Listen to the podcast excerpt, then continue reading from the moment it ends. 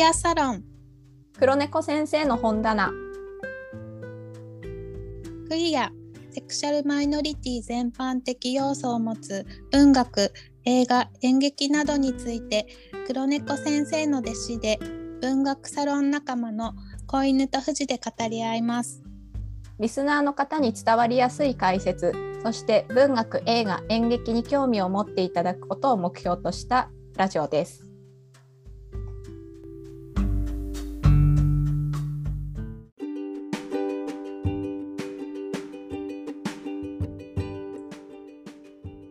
はい、じゃあ小犬さん今回もえっ、と、はい。ゲストさんを呼んで、あはい、はい。のおサボり会っていうか はい、あの脱線会っていう感じで、はい。はい、行きましょうか。はい。で、今回もじゃあもう早速、えー、お呼びしましょうか。小犬さん、じゃあお願いします。はい。今回も志賀さんに来ていただいてますはいはい、よろしくお願いします。よろしくお願いしまますまだ緊張してます。す。前回に引き続き、はい、志賀さんには、はえーなかなか来ていた慣れないだきました。いや、なかなか慣れませんよね、これは。はいはい。じゃあ、えっ、と、志賀さんは前回、えっ、と、漫画のトークをさせて、一緒にさせていただいて、前回はあの、ペットという、えっ、と、漫画を取り上げて、えっ、と、いろいろ皆さんでこう話しましたけれども、今回はあの、ちょっと一作品ピックアップして、えっ、と、語り合えるかなっていう あの語りましょうかねっていうあの感じでいきたいんですがあの最初にですねせっかくなのであの私も子犬さんも志賀さんもみんなこう漫画が好き漫画を読みますっていう人たちなので、えー漫画トークをしたいかなと思っております。はい、じゃああのさっき急にお二人にお題を あの振ってあのこの話トークもあのトークしますねっていう急に言ったんですがあの自分が選ぶ漫画トップ、うん、とベスト3ですね。ランクつけてもいいですし1位2位3位とつけてもいいですしもうそのつけがたいっていうんでしたらもう3つ出すっていう感じになります。お二人ともご準備よろしいでしょうか？はいはい、大じゃあ丈夫です。はい、わかりました。もう楽しみです。これはこれで。じゃあ、どなたからいきます？私からいきますか？あの別に何もあのそんな特別なことはないんですけれど。じゃあ、えっ、とですね。あの私は順番つけられないです。どれも大好きですっていうので、えっ、と少年漫画2つ、少女漫画1つです。えっ、と1つは、えージャンプ、少週刊少年ジャンプからあのーえー前に掲載されててもう終わっちゃいました。えっ、と方針演技という漫画です。えっ、と全26巻まであった気が24巻26巻そのかそんな感じです。はい中国のあの実際にあるあ実際にあるっていうとあれですね西遊記とか三国志演技とかかなあのそういう何々演技ってつくものが三大演技ってされてるものがその西遊ん西遊記とかなんかあるみたいなんですけどそのうちなんか4大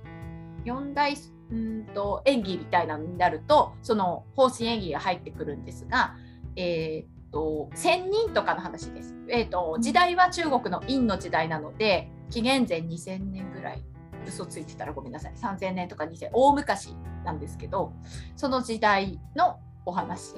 になります。はい、でまああのなんか1000人とかがあと人間ももちろん出てくるんですけどが、えー出てきて、まああのえー、と少年漫画なので戦ったりっていうのであのこの漫画で私が学んだのって、えー、と主人公がぐ軍師なんですね。なのであのどうやって国づくりしていくとかどうやって、えー、と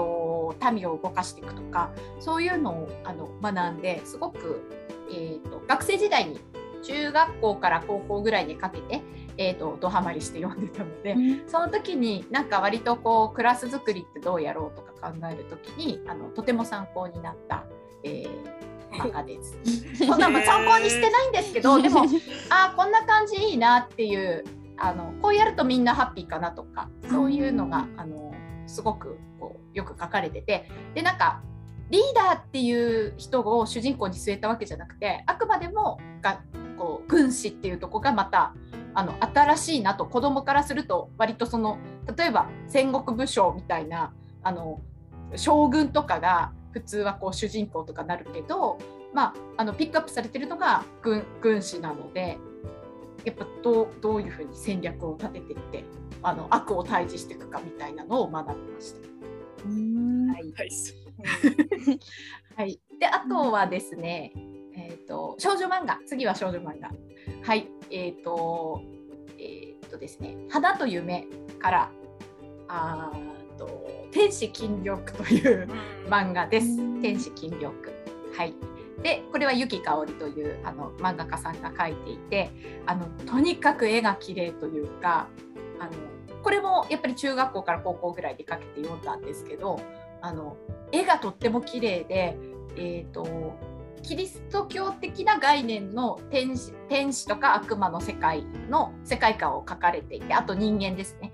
書かれてるんですけどあのもう本当に、えーと、好きで寝ても覚めてもそれものことしか考えてないっていう ようなのがもう6年56年間ぐらいその当時続いて。あの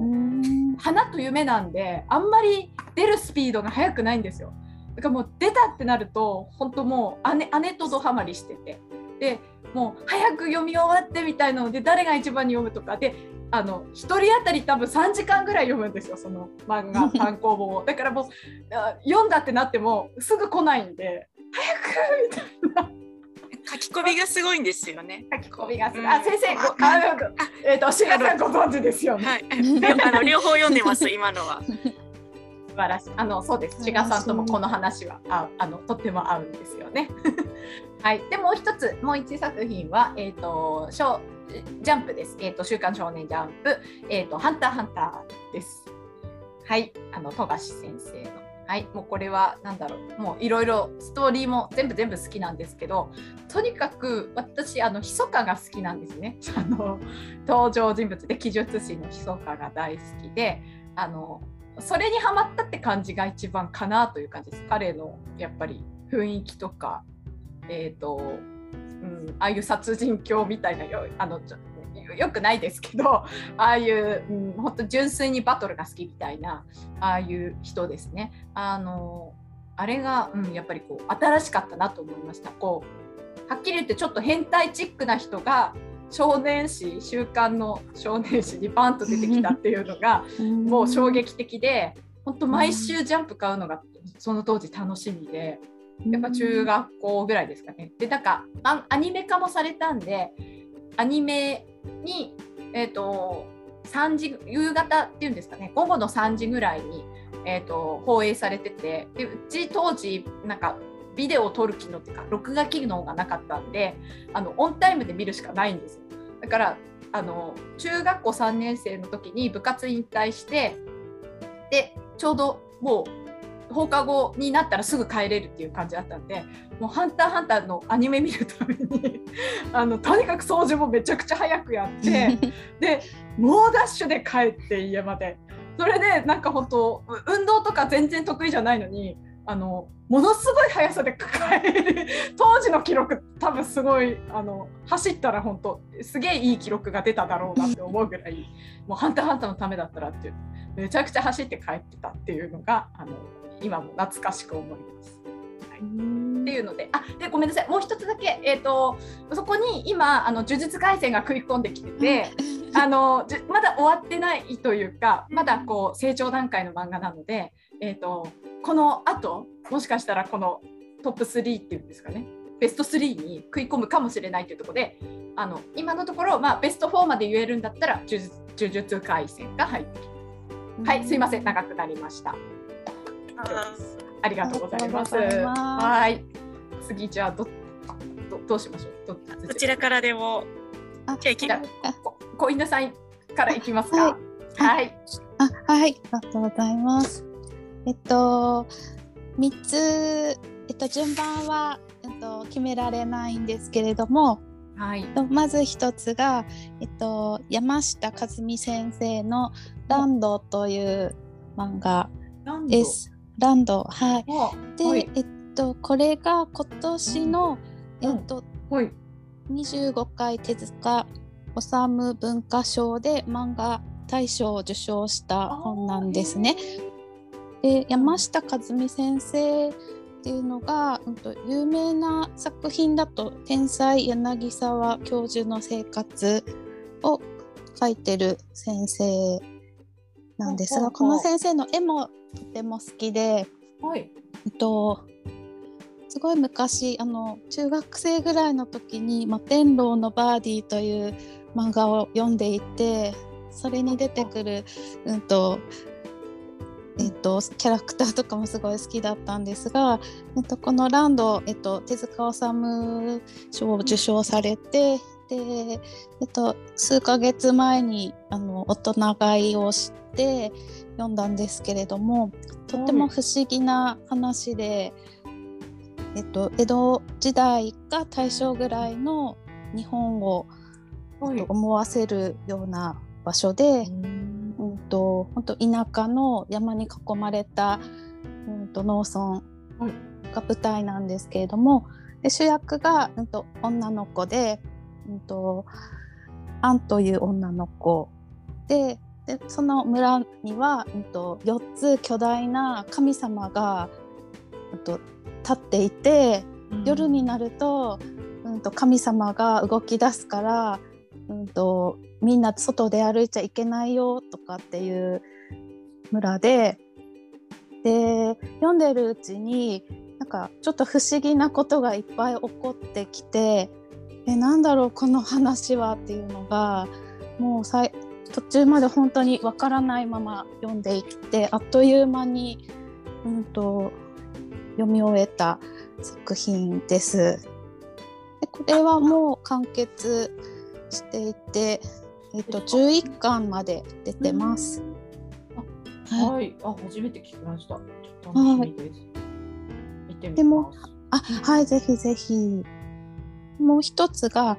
えっと倉持房子先生の、えっとアルファとあとプラスアルファっていう、えっと題名がちょっと違うんですけど、はい。うんと関係のある登場人物が同じ2作品のアルファシリーズがとってもあの好きであはい。で、うん、と倉持房子先生自体本当にすごいファンで絵とかも大好きですし、この作品も好きなんですけれども特に好きなのがこのアルファなんですね。でアルファの登場人物が、うんと若手の女優さんと実力派の俳優さんとっていう、えっと、4人の女優俳優あ合わせて4人の人たちが出てきてで片方はその人たちで演じてるドラマを漫画にしていて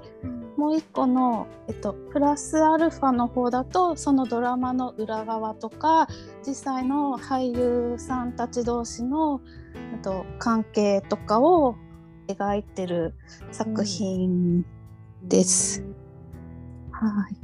なんか劇中劇あが別冊になってるような感じあそうなんで。です。はい、で確かこれはうんとえっともう名前が変わったんですけどコーラスか何かで、うん、と連載されていて、確か片方、うん、と劇中劇をやったら次はうんと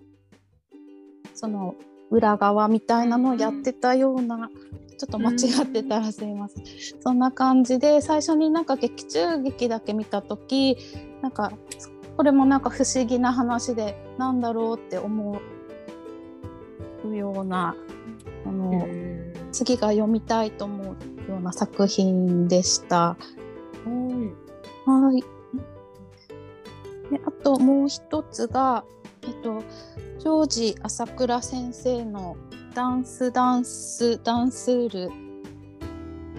あという、はい。はい、作品で、えーっとこれは今、えっと、スピリッツで連載中でバレエの話になります。で、えっと、主人公が、うんと、男の子で、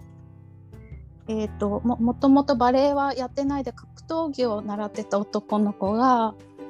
えっと、実は、えっと、兄弟がやってたバレエに憧れててで、えっと、自分も、と、バレエをやり始めてでなんかうんとやり始めたのが遅いので技術はないんですけどなんかこう生まれ持った花みたいななんかそういうのがあってどんどんあの世界に、うん、とバレエで世界を、うん、とに出てゆく話で、えっと、まだ完結してないんですけれども、うん、とジョージ朝倉先生の絵も好きですし、あとなんていうか会話とか、うん、とあと絵の見せ方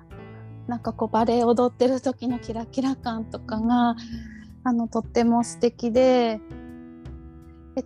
うんと単行本で買ってるんですけどなんかこう新しいの届くたびにこう胸がドキドキするようなすごい素敵な作品です。はい、はい。なんかあの子犬さんの系統が漫画の系統がなんかなんとなくわかりました。なんかお好きな路線が。路線。はい。やっぱ出ますね個性が。が、はい。お二人で漫画の話することはあまりないんですか？漫画はあんまないかもしれないですね。子犬さんと。そうそうですね藤井さんがなんか読んだ前にあのお持ちの漫画を貸してくださったりあの S と M 先生とか、あ懐かしい。うんうん。ミスト M 好きです。あの貸していただいて藤井さんに教えていただくまで知らなかったんですけどそれからあの S と M 先生好きになったり。あ確かにジョージ朝倉先生好きな。らはい子犬さん好きですね。藤井さんからすごい、あの漫画も影響を受けてます。ありがとうございます。はい、あ、すごい、なんか子犬さんの好きな路線が分かったので、またなんかそういう作品あったらご紹介できればと思います。はい、あの小犬さんもぜひぜひ紹介してください。はい、ありがとうございます。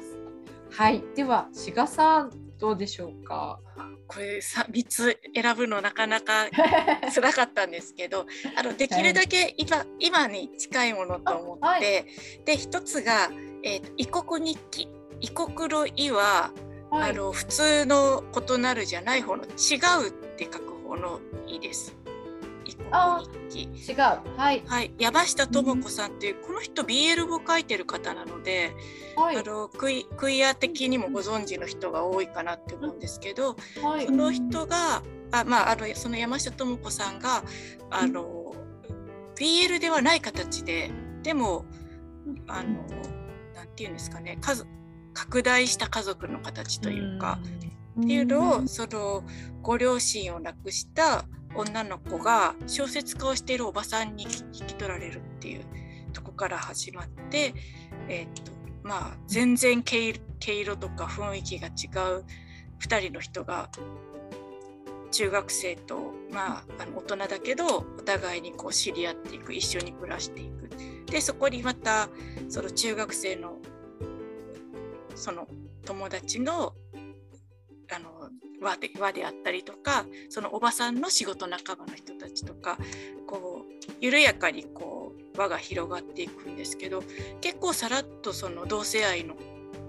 ことも出てきたりとかそうだったんですあか。出てきますね最近比較的最近出てきてたと思います。その中学生の女の子の親友の子があのなんですうんね。うん。あの女性が好きでで、はい彼女もいるんだけどあしあの女性あの、はいはい。親友も女の子、うんうん。あので、えーっと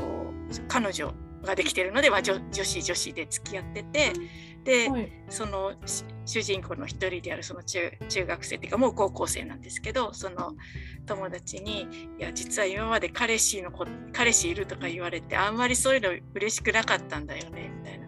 でも言うほどのことじゃないし結構モヤモヤするよねっていう話をしてたりとかじゃあ今時っぽいですね。そうなんか本当に今の今の漫画だしすごくあのもうあのアンテナビンビンに立ってる感じの。すごいですね。あの、うんこの山下智子さんって、あの、えっ、と、志賀さんもおっしゃいましたけど、えっ、と、そう BL ものも書いてて、あの、映画に BL ともあれですけど、あの、何ですっけ、三角。あ三角窓の外側は夜はいはいはい。あれも、まあ、そういう要素っていうので、見られたりもしてるんですけど、はい、なんか、それで結構山下智子さんって、こうゆ有名っていうか、割と、うんうんこうドドラマ化映画化とかもされるよぐらいような、まあ、内容しやすい内容っていう感じです。すっごいすあのいいと思います。あの今読むならこれみたいな感じの一つ。はい、でもう一つが、はい、もう一つも今読むならこれで、あはい。フラジャイルっていう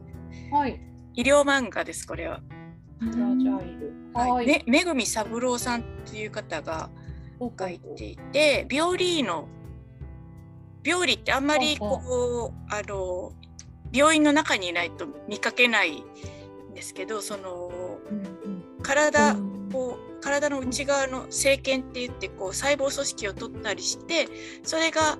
あのどういうふうにま変化しているかつまり病気になっているかっていうのを確認していく。だから患者さんに直接触れるっていうよりは普段はその人体の一切り取ったものを顕微鏡で見たりしながらあの診断をつけていくことをなりわいとしてる人なんですけどその人がを通して、まあ、すっごく腕のあるその病理の人を通して今の医療の形とか。結構あの私はちょっと医療に近いところで仕事をしてたこともあるのでなんかああるあるみたいなへあのー「そこわかるわ」っていうことがいっぱい書いてあるちょっとした人間関係の機微の部分まではい。丁寧に書いてってすごいいい漫画だなと思います。で最後の一つがはい。えっと、ドブ川っていうまたすごい名前なんですけどひらがなでドブ川っていうはい。池部葵さんという方が書かれていてこれは1巻で終わります。今までの2つは今も更新中なんですけどもう終わっていてで池部葵さんってこうふわっとした柔らかい絵であの有名なのは「プリンセスメゾン」とかっていうあのマンションを一人で生きていくために若い女性がそん割に発給なんだけどあのコツコツと貯めたお金でマンションを買うまでのお話とか、そういうなんかこう女性が一人で生きるなんか楽し寂しさ楽しさ自由さみたいな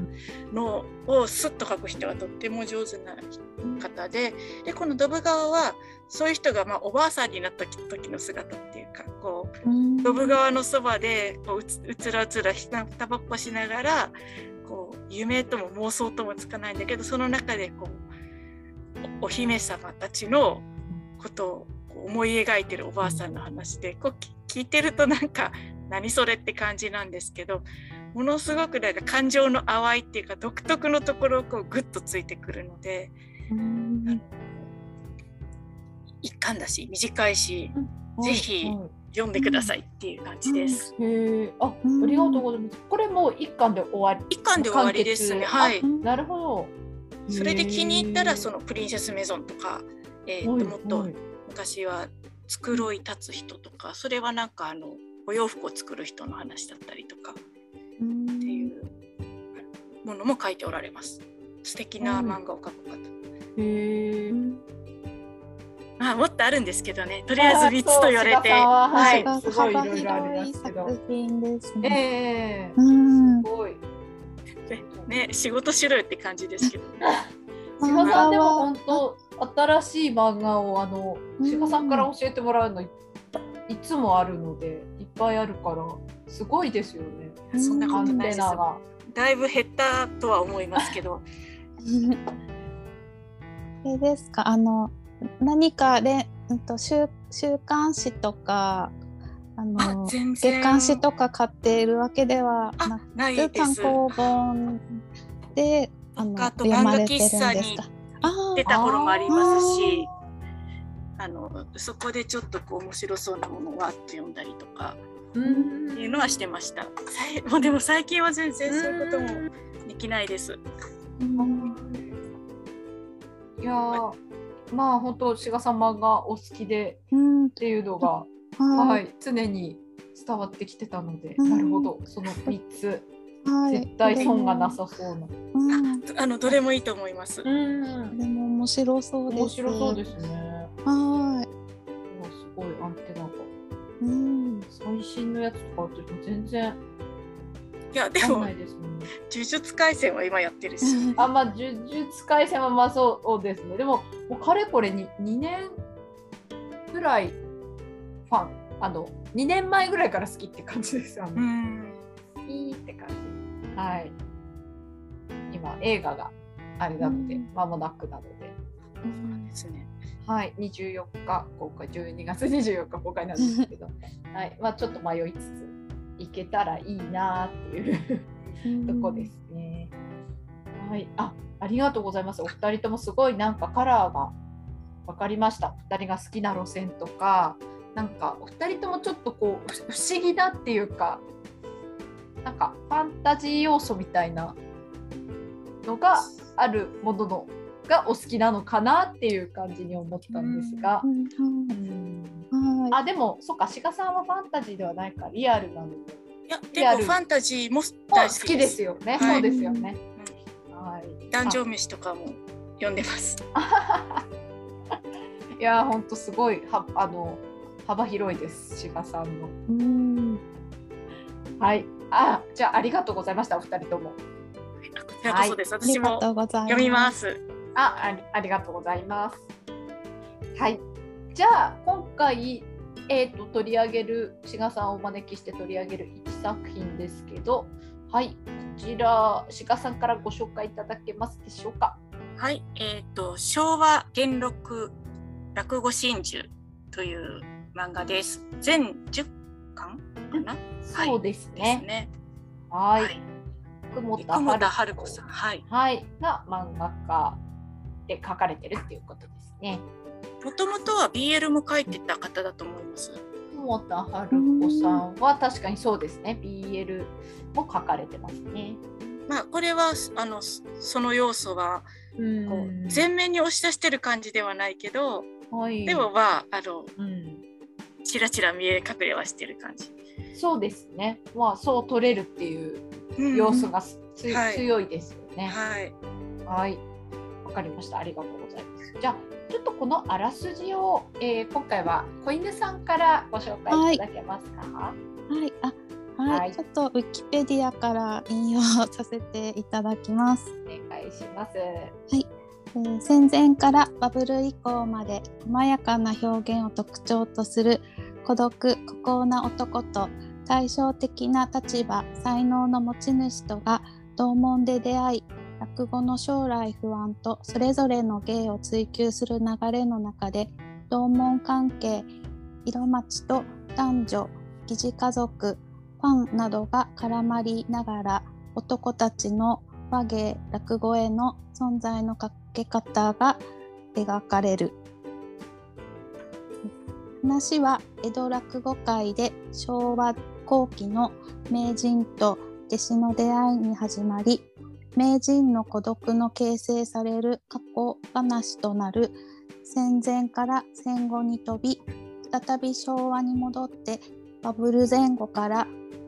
明白となった落語衰退時期へとつながり名人の孤独孤高な芸風と生き方と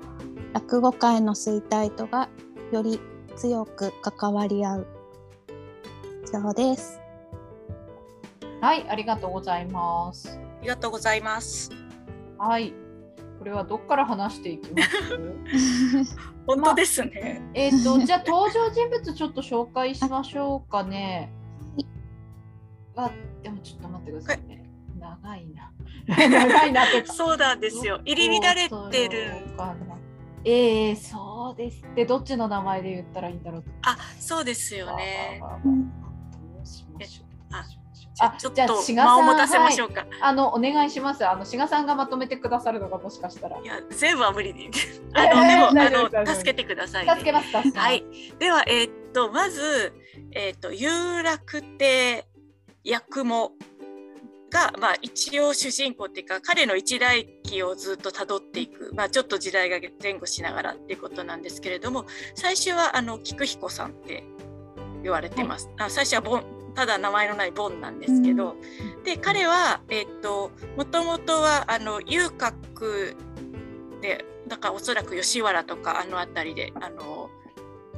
浅草に近いのでそういう辺りで、えーと、生まれた男の子でで、えーと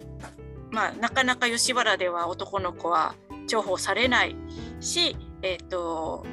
でまあ、それでも踊りを稽古したりしてそこで生きていくことを模索してたんだけど足を怪我してしまってで、えっとまあ、言ってみたらお払い箱みたいな形で有楽亭に引き取られてきた子です。子っていうか、まあ、だんだん大名人になっていくんですけどで、えっと彼とあ最初でも名前ついてましたね八太郎がもう一人の助六さんなんですけど。あはい、あのついあの幼名とその最初の若い頃の芸名と、ええ、で、うん、えっと、八雲というそのずっと江戸時代から続くその落語の大名跡をあのすごく大きな名前を継いだ時期っていう、まあ、3期ですね。でそれと対になるのがあの助六さんなんですけれども彼はあの、まあ、戦後の焼け野原であの寄せ場で出会ったおじさんに落語を教えてもらってで落語が大好きになってなんか押しかけ弟子みたいな形でその有楽亭の仙台の役者のところにあの偶然同じ日にあの弟子入りした菊彦さんと同時に弟子入りしたっていうのがあの助六さんです。でその2人がまあ一緒に競い合いながらどんどんこう育っていく落語家としてでも人間としても育っていくんだけど、まあ、途中であのその仙台の八雲さんが満州でこう営業巡業に行ってた時戦争の時代ににあの見つけそこで満州で見つけて引き取った三代吉さんっていうあの芸者さんが、まあ、2人の間にスッと入ってきてちょっとこう三角関係みたいのができる。その三角関係がちょっとのっぴきならない感じになっていくっていうのが前半ですかね。あの前半に出てくる大きな人間関係はそんな感じだと思います。はい。はい、おっしゃる通りで、そうですね。で、まあ時代が行ったり来たりするんですけれども、中盤からそのあの自由に落語がやりたい人々とともあの特に戦争の時期に一回落語があのそんな遊んでる場合じゃないからやめなさいって軍隊の慰問ならいいけどその日常の中に遊びがあるわけがないじゃないかみたいな時代があってみんな戦争男の人が戦争に取られたりして一時的に落語がとても衰退した時期がありそこから落語を復興させていこうっていうところで落語は人々と共にあるし人によって育てられるんだっていう考え方の助六さんとだからその、まあ、逆に言えば代々のその伝統とかあまりどうでもいいんじゃないのっていう自由自由奔放すぎる助六さんとで、えーと、そうじゃないんだっていうちゃんとあの人の輪の中に人の輪っていうのは、えーと、その職業団体としての落語会をの先輩たちを大事にしていく中で自分の型をなんとか見つけようっていうまあ助六さんはもうあの自由奔放にやるっていう方ができてるんですけどやあの後に役者になるあの菊彦さんはとりあえずその最初思ってた道から捨てられちゃった形なのでまず自分を探していかなきゃいけないって型がないとこからあの始めていく辛さもあってそこでこう何て言うのかな道を違えるじゃないですけど自分が思う落語はあなたの思う落語じゃないっていうところであの違う道を行かなきゃねっていうことに合意するんですね。で、えー、っとでも落語っていう世界はとっても大事だし後世に残していきたいからそれぞれのやり方で落語を支えていこうねって指切りして別れる。まあその中には間には三代吉さんもいるっていう感じで三角関係の破綻とともに分かれていく。で、えーと、三吉さんっていうその元芸者さんと,、えーとスケロックさん自由すぎるスケロックさんがあの、まあ、スケロックさんは破門あらあんまりちょっとやりすぎちゃって破門されちゃうんですけど破門したら居場所がないので2人でちょっと田舎に落ち延びちゃうんです。でそこで子ど2人の子供も生まれて女の子が生まれてまあでも助六は落語以外に特にできることがないというか落語だけがとても天才っていう人なのでもうなんかダラダラ出てばっかりの助六さんのところに、えーと、役もを告げ告げと言われて困り果てている菊彦が、まあ、探して現れてあなたがいないと落語はこの先の落語はないんだから八雲という名前を継いでほしいっていうふうにいい戻ろうとしたところであの人間関係があのもう本当に破壊される形で破綻してで、えー、と最終的には三代吉さん元芸者の三代吉さんと、えー、助六さんは死んでしまうっていうあのところまで、まあ、あの追い詰められるというか追い詰められすぎて死んでしまうっていうところで、えーと一旦話がそこで中盤ぐらいですね。でそれで仕方がないというかもう本当にあの悲しい気持ちでその菊彦さんが2人の一人娘も引き取って東京に戻り、えー、役も継ぐ。だけどもうあの美代吉さんは美代吉さんじゃない美代吉さんの子供がすごく、まあ、あの彼を恨んでたりするので小夏さんっていう。っていうのがえーと、中盤終わりぐらいですかね。あ今のはでも、えー、時代をちょっと長組み替えてお話ししてるので本当は漫画の中ではこう行ったり来たりのとても複雑な構造をとってます。あの思い出話の中でこれが語られる。でまた次のあの時代に飛ぶっていう形でだから、今はかなり作り変えてしまってあと一番肝心なところはなんとなく言わないようにネタバレをしないようにはしてるんですけど、あの誰が本当に正しいことを言っているのかもちょっとわからないような作りになってるかなとは思います。で、えーと、後半はまたお弟子さんができていったりして一人で寂しく落語をするぞってあの自分の自分の居場所のための落語だしもう世の中は落語を受け入れられる時代じゃないんだだんだんバブルに向かっていって、うん、そういう昔ながらのお笑いっていうのが求められなくなっていく中で、えーと、もう自分は落語とともに滅びる。自分が昔からの落語を十分にやりきって名人として立ってで自分のしまい自分の人生のおしまいとともに落語も滅びていいっていう気持ちで役あの役も師匠の後を継いだ菊彦さんが思ってこう寂しく落語をしてるところにそのまたいろんな人が集まってきてわーわーなるというかあのまあなんか思思惑に外れて慕われてしまうみたいな後半。で一番最後はまあ一代記なのでえー、最後はなんか天国天国ではないですね。極楽に行く道行きとしてそこの道中あのあれ俺死んじゃったのかいみたいになったところで助六が現れ諭吉も現れなんか待ってたよみたいな感じで終わると思いきや、まあ、次の世代の人たちにちょっと話が移って、まあ、どんな風にこの先芸芸としての落語がまあ、生き残るのかとか変わっていくのかその彼が思ってたあの役も師匠が思ってたような形じゃないかもしれないけど落語っていうのがあの世の中にまだ続いていくのではないかという雰囲気もちょっと残しつつ終わるっていう感じです。一番大事なとこは外しつつでもあらすじは大体お伝えしちゃった感じです。はい、あ、ありがとうございます。ありがとうございます。はい、すごいわかりやすい説明を、はい、はい、していただきました。えっ、ー、と。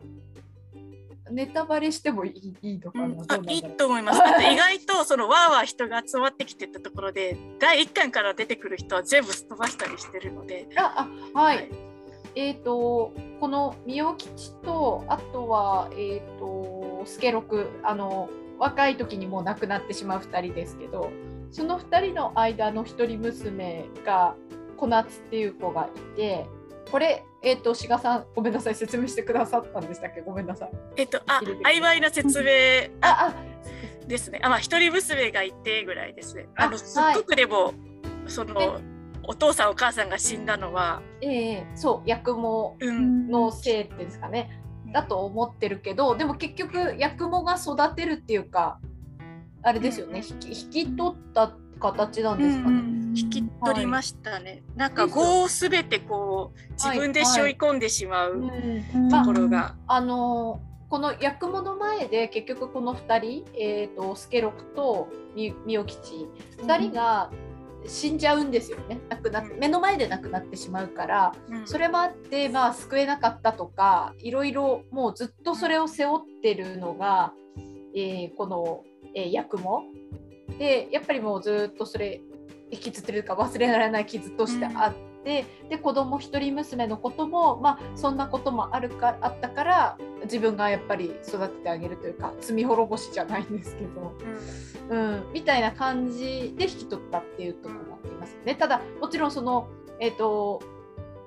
子供、えーと、と小夏はもう物心ついてたというかある程度いろいろ知ってってるちっちゃいんですけどもう知ってるから親が亡くなったっていうことも知っててでそれがなんか八雲のせいだみたいな風に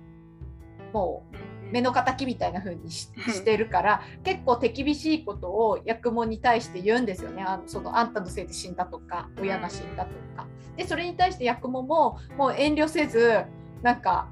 そのもう対等な口喧嘩じゃないんですけど、うん、していくのが何ていうかあの辛い反面ちょっとほ微笑ましいじゃないんですけどね。うん、えー、っていうところでまたなんか複雑な人間関係というか、うん、がそこでもできててで結局それがもう大人になってもずっと続いてるというか不思議な親子というかの関係が続いていて、でなんか弟子入りしたいとかの話にもなるんですよね。あそうですね。あのずっと弟子は取らない自分の代で、えー、あの終わらせるっていうふうに思ってたんですけれども、うん、そこには刑務所上がりの与田さん与太郎さんっていう人が転がり込んできて、であの、まあ、最初はこうすごく懐いてくるからこういうのも面白いかなぐらいの感じで八雲師匠が、うん、あの自分の家にまあいるぐらいならいいよってペットみたいそれこそペットみたいにちょっと飼うぐらいの感じでやるのがだんだんここれは本気なんだなって分かってきてで彼が自分はやあの役者の弟子であり続けたいし、はいはい、えー、っと自分もだしなんなら小夏さんを弟子にしてやってくれって頼み込むところで、はい、あのそれまでずっと孤独にだと思ってきた役務が、まあ、自分のことを語り出す。で、はい、あのその思い出話がその昭和の部分昭和部分なんですけど、その時にあの3つの約束だよって言ってその落語をちゃんと盛り上げること自分より先に死なないこともう1点は何だっただろう。なんか3点あの約束させる約束させましたよね、はい、3つの約束忠実にその3つを守らす、まあ、守るっていうところで、えー、っとまあ、そのような話を聞かされるっていうところでした。なんか演目覚えるとか、あ、そうでしたね。全部じゃなかったでした、うん、そうでした、そうでした。あ、小出さん。は い。あ、どんな、どんな、いやいや、どんな演目だっただろうと思って。あれだなんかスケロクとうんとひくひこのやったのを覚えるとか全部覚えるとか、はいはい、そういう話だったような。あそうだったと思います。あの自分の型をちゃんと見つけなさい。あの、ヨタさんもっていうので、えっ、とそのかだから自分も自分の落語も全部伝えるしそのもう死んでしまってしかも若いうちにあのあまり音源もない状態で死んでしまったその助六の落語も自分はずっとこう兄弟弟子として聞いてきたから、まあ、コピーできてるからそれも伝えるよっていうような形でしたね。でそれと落語を復興させる自分より先に死なないっていう3点だったと思います。はいなんか確かにそれ言ってましたね。はい。そうでした、そうでした。うんで後半もうちょっとその小夏さんをめぐるあの、人間関係のどんでん返しみたいのもあるんですけどそれはちょっとうんそこまで言ってしまっていいのかっていうのがあるので、うん。一番最後に本当にはっきりと示さ一番最後の最終話で示される形なのでそれはちょっとあの読んでいただくのがいいのかなって思ったりはしてます。なんか今私も 10, 10, 10巻で終わりですけど、10巻見て、うん。あ役も襲名してたんだって思って、ス ケスケロクからを襲名してなんですよね。違います？ああのよよたさん。ん。はい、ヨタがうん、最終的には役も役もなんですを襲名しました。そうなんかうん雰囲気的にはスケロクなんですよね。そうですね。ががさつなっていうあれあれうん言い方あれですけどこう豪快な雰囲気とか、なんかきっとそういうのもスケロクのうん雰囲気で、うん。でもやっぱ最終的に役もを襲名してて、うん。まあ、そこに行って仕入りしたからっていうのもあると思いますけどでなんか一人称も俺から私になってるっていうので、うん。まあ、確かに本当だと思って、うん。ちょっと考えとかアニメの途中までしか見れてなくてラスト今知っうんて、なんかああでもいいんです。私も今今なんかちゃんと見た。あなんかあの 7, な7代目のうん。と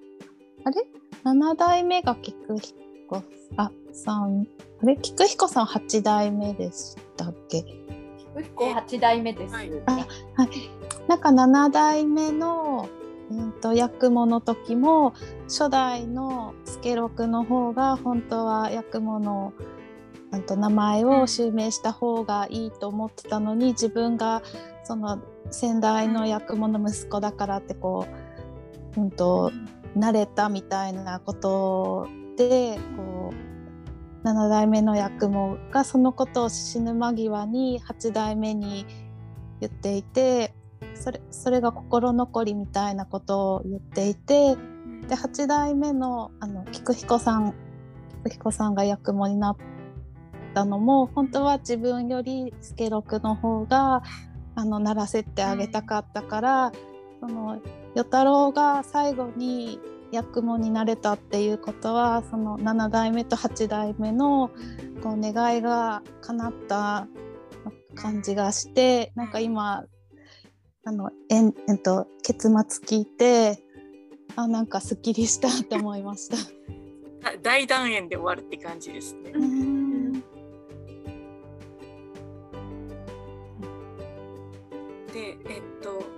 こ,、の話をですね私があの今日あのクイアサロンでっていうそのクイアの部分でっていうのもちょっと、あのどういうふうに持ってこようかなって思ったんですけれどもあの一つはやっぱりしょあの時代が昭和で古いので芸事の世界がやっぱりすっごくホモソーシャルっていうか男性の男性の関係だけでなり基本的にはあのことが決まって動いていく。で、えっとまあ、兄弟子と、まあ、どちらが兄なのか同じ日にあの入門してるからわからないぐらいなんだけどその兄弟弟子としてのそのすごい近さとそこにまあ女性あの大陸で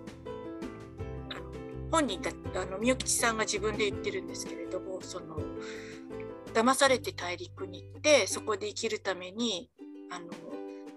女性として身を売らなきゃいけないと決まってそこそれをあの仙台の薬務さんが拾ってくれた。で、えっとそういう、まあ、女性がどうしてもこう物は物っていうか道具っていうかあの男性の中だけで話が進んでいっちゃうところで、えっとでもそこがやっぱりあのその当時の芸事まあ、今もあの本当に芸を追求したらそうだと思うんですけどその芸の辛さっていうか難しさっていうのとないまぜになってやっぱりあの俺たちが頑張らなきゃなとかお前あっての俺だよなみたいなそういうこうあのすごくあの同じ役もっていうあの師匠のもとでどちらが優れてるかいつもお互いに競わされてされている状況なんだけどでもやっぱりお互いいないと辛いみたいな。一人こう落語して、えー、破門されていなくなったらわざわざこう山の奥まで遠くまで探しに行くような、うん、そういう間柄でもあるっていうあたりがやっぱりその男性同士の社会男性同士の世界っていうのがすごく強いなと思って、うん、であとは2人がそう陰陽の関係っていうか明るい助六さんとちょっとこういつも。車に構えてあのクールな感じのあの菊彦さんっていうのとあとでも逆にその人のために落語するって言いながらその自分勝手さというか自由さと裏返しの弱さで人前で落語ができなくなってどんどん落ちぶれてっちゃうっていう暗い暗い部分がこうどんどん濃くなっていくスケロクとどあの、まあ、対照的にこう芸を極めていく落語界のスターみたいになっていく菊彦さんっていうその陰陽の関係もすごくこう対比的に描かれてるなっていうところが印象的だったですね。はい、あのこれ最初に志賀さんに私教えていただいた時にあの映画の、えーと、中国の映画のあの「さらば我が愛」ハオベキ。ハオベキ。はい。レスリーちゃんが主演の。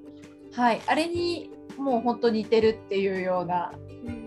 感じで言われて、で、読んでみて本当そんな感じなんですよね。こう、兄弟弟子の間で、あのなんていうか切っても切れない関係になっていてで片方がその女性の影があるとあのものすごくこう嫉妬するというか、うん、はい、っていうようなところもなんか似てるというか。うん、うんあとそのゲートともに滅びるっていうそ、ね,、の覚悟の部分まあ、一番最後の最後はさっき小犬さんがおっしゃったように次の世代の役もが生まれていくっていうあの明るい形で終わるんですけどでもあの形としてはとっても似てるなって思って最初富士山にご紹介しました。はい確かにその芸事に関してもそちらの映画の「ファオ・ベッキ」の映画なんかもそうなんですよねすごいこう片方はもう伝統を重んじてあのもう努力に次ぐ努力を行ってあのどんどん芸を磨いていくし一方はもう家庭とかもその女性好きになった女性との間に家庭もこう築いていくっていうので生活苦というか生きるのに精一杯みたいになってきてどんどんあの芸を磨かなくなっていってこう廃れていっちゃうみたいな、うん、そういうとこが似てますね。うんであともう一つはそのまあすごく印象的だったのがそのホモソーサルと対照的にさっき少し触れたようなみよきさんのようなその女性の辛さ自分で自分のことを決められない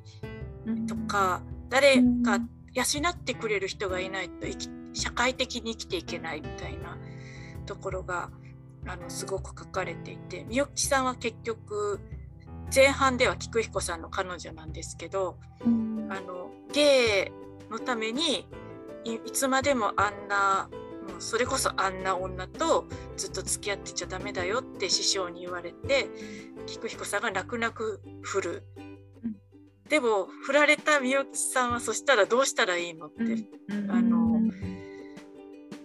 もう頼れる戦争で頼れる人もいないし、うん、あの今までこう好きになった男性も必ず自分から離れていくし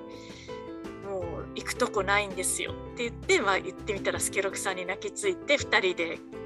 あの駆け落ちじゃないですけれどもこう東京から離れていくっていうところもあったりしてそのなんか女性のままならなさとで今度対照的にその娘さんの小夏さんが弟子を許されてまああの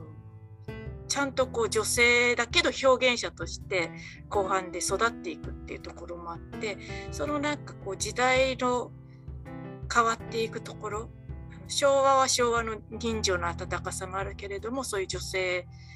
への残酷さとかもあったりしてでそれがこう、まあ、昭和のバブルを超えて平成になって代が変わっていくことで女の人がこう自分で表現することが許されるその伝統芸能の世界でも。っていうところもなんかすっごくあのいいなって思ったりしました。うん。うん。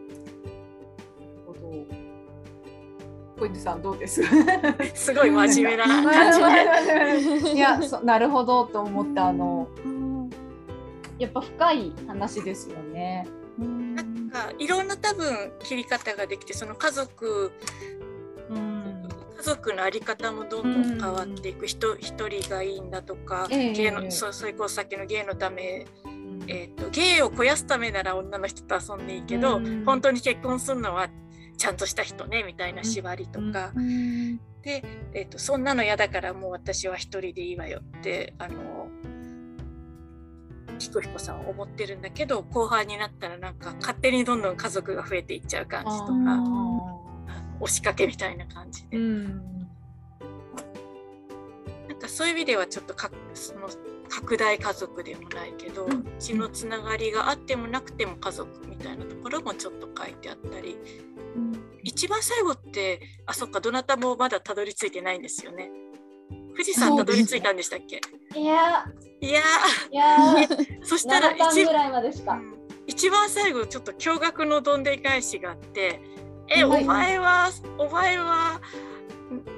誰の子だったんだ」みたいなそのそういう。その血筋問題がちょっと明らかになるところがあるんですけど、えー、で実はどうもみんな割に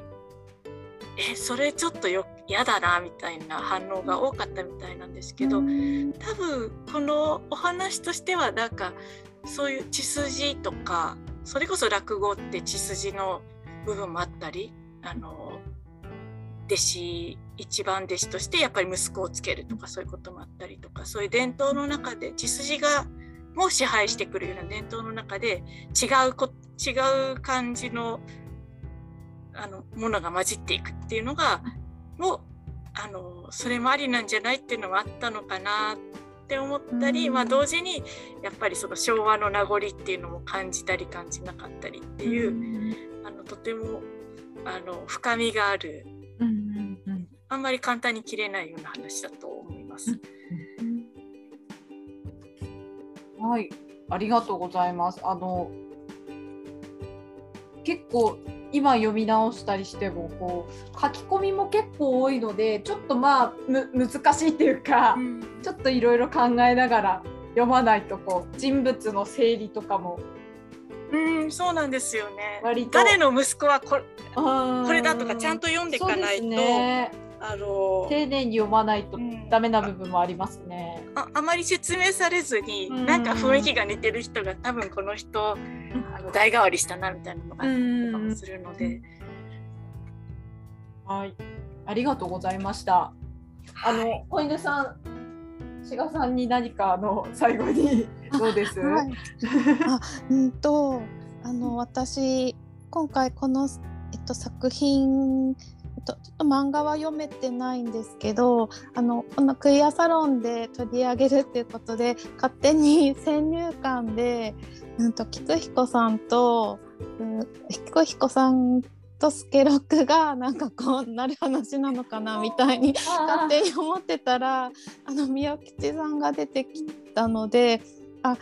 違うんだなって途中から思ったんですけどあ分かったんですけどなんかただ菊彦さんのあのセクシャリティがなんかよく分かんなくて、うんと、宮吉さんのことは好きとか言ってますけどなんか宮吉さんの方は菊彦さんってなんか女の子あんま好きじゃないみたいみたいなことを言ったりしててででもなんかスケロックさんのことを、と恋愛として見てるような感じもしなくてなんかよく、うん、理解するのが簡単に理解できないような感じの、うんと、気難しい人だなって思ったんですけど、うんと、志賀さんは、うんと、菊彦さんはどう思いますか？なんか一番最終巻って結構自分の人生を振り返るようなところがあるんですけどあの、役もになった菊彦さんが、なんか美吉さんには女の人の酸いも淡いも苦みもぬくもりも冷たさもみんな教わった。とても魅力的な人だった、うん、そして自分に落語を与えてくれたのは助六さんだで私の味気ない人生に色を与えてくれた2人だ永遠に手が届かない2人って言ってて、うん、なんか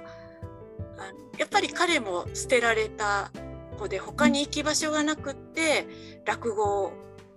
をするしかない。あのまあ、スケロクは選んできたけど彼はやるしかなかったんですよね。ここでやらないともう行き場がないっていう。でそういうところでそうじゃないものを2人ともあの見せてくれた。っていうところがすごくやっぱり大きかっただなって思います。でセクシャリティがだから彼はなんかセクシャリティで好きっていうよりは、うん、なんか人として好きっていうか、うん、人として自分の人生に入ってきてくれてとても大事な2人だったっていうような感じもあって、うん、なんか途中でだから助六があのみゆきちをさらっていって彼からさらっていっちゃう。彦彦さんからさらっていっちゃう形になるんだけどそれもなんか宮吉さんのことはあんまり悲しまない。その時は。なんか助六がいなくなったことばっかりこう気にしてるっていう。感じでだからそのどっちか言ったらそういう性的なものからと少し透明の人なのかなっていうでも色っぽいんですよね。その落語もすごく艶のある色っぽい落語だってないろんなとこで何度もこの漫画の中でも言われてて。でやっぱその艶とか色が出てくるのもやっぱりみよきさんと会って、あの助六さんと一緒にちょっと大きな舞台経験した後にぐっと色気が出たっていうふうに言われてて、やっぱりその2人がいなかったらその芸が跳ねるってこともなかったっていう感じかなって思います。なん。か